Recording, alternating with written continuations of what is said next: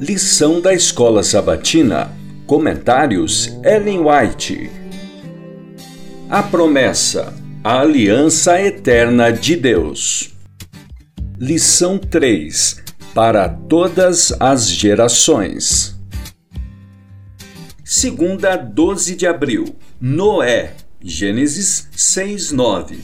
Mas Noé permaneceu como uma rocha em meio à tempestade. Estava cercado por todo tipo de impiedade e corrupção moral, mas em meio ao desdém e à zombaria popular, em meio à impiedade e desobediência universais, ele se distinguiu por sua santa integridade e inabalável fidelidade. Enquanto o mundo que o cercava desrespeitava a Deus e condescendia com todas as formas de desregramento extravagante, os quais levaram à violência e a crimes de toda espécie, o fiel pregoeiro da justiça declarava àquela geração que um dilúvio de águas inundaria o mundo por causa da excessiva impiedade de seus habitantes. Ele os exortou a arrepender-se e a crer, refugiando-se na arca. A mensagem de Noé era uma realidade para ele. Em meio aos escárnios e zombarias do mundo, ele era uma inabalável testemunha de Deus. Sua mansidão e justiça estavam em assinalado contraste com os revoltantes crimes, intrigas e violências continuamente praticados ao seu redor. Suas palavras eram acompanhadas de poder, pois era a voz de Deus falando ao homem por meio de seu servo. A união com Deus o tornou forte na fortaleza do infinito poder. Quão simples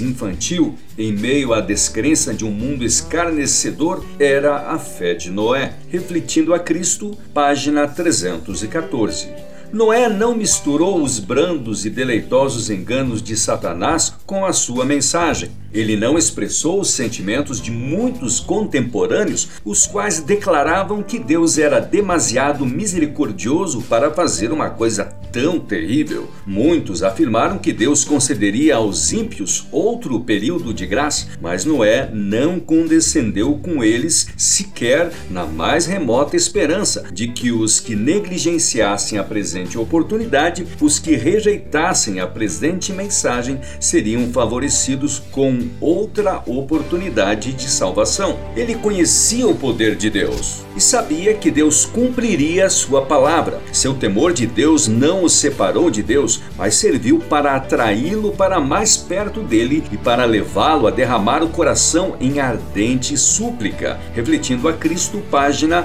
315. A pena da inspiração, fiel à sua tarefa, conta-nos os pecados em que caíram Noé, Ló, Moisés, Abraão, Davi e Salomão, e que mesmo o forte espírito de Elias sucumbiu ante a tentação durante sua terrível prova. A desobediência de Jonas e a idolatria de Israel são fielmente relatadas. A negação de Cristo por parte de Pedro, a viva contenda entre Paulo e Barnabé, as falhas e fraquezas dos profetas e dos apóstolos, todas são expostas pelo Espírito Santo que descerra o véu do coração humano. Ali se acha diante de nós a vida dos crentes, com todas as suas faltas e loucuras que servem como uma lição a todas as gerações que os seguissem houvessem eles sido isentos de fraquezas, teriam sido mais que humanos, e nossa natureza pecaminosa desesperaria de nunca atingir a tal grau de excelência. Vendo, porém, onde eles lutaram e caíram, onde se animaram outra vez e venceram mediante a graça de Deus, somos animados e induzidos a avançar e passar por cima dos obstáculos que a natureza degenerada nos coloca no caminho. Testemunhos para a Igreja, volume 4, página 12.